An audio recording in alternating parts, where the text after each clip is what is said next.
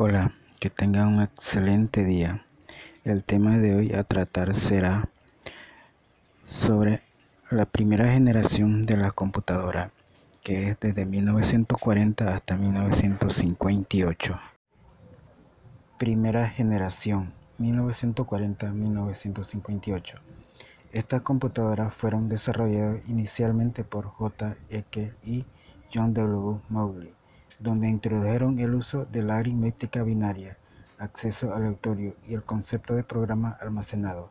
Eran máquinas excesivamente grandes, con costos que se elevaban hasta los 10 mil dólares por poseer las siguientes características. Tenían cilindro magnético para almacenar información e instrucciones internas, junto a tubo al vacío que procesaban los datos.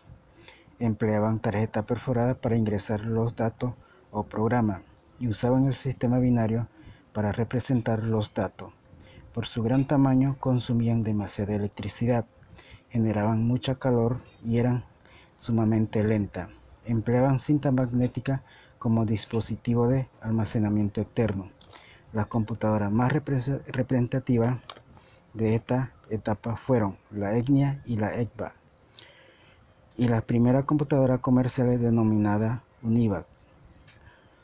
Posteriormente, la IBM inició la construcción de computadoras electrónicas donde la más exitosa fue la IBM 650, que empleaba un esquema de memoria secundaria llamado tambor magnético, concebido como el antecesor de los discos actuales.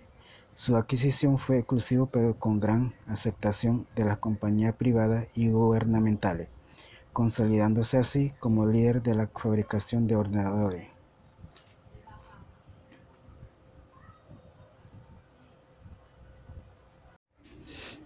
Espero que les hayan gustado esta entrega sobre la primera generación de las computadoras. Que tengan un excelente día.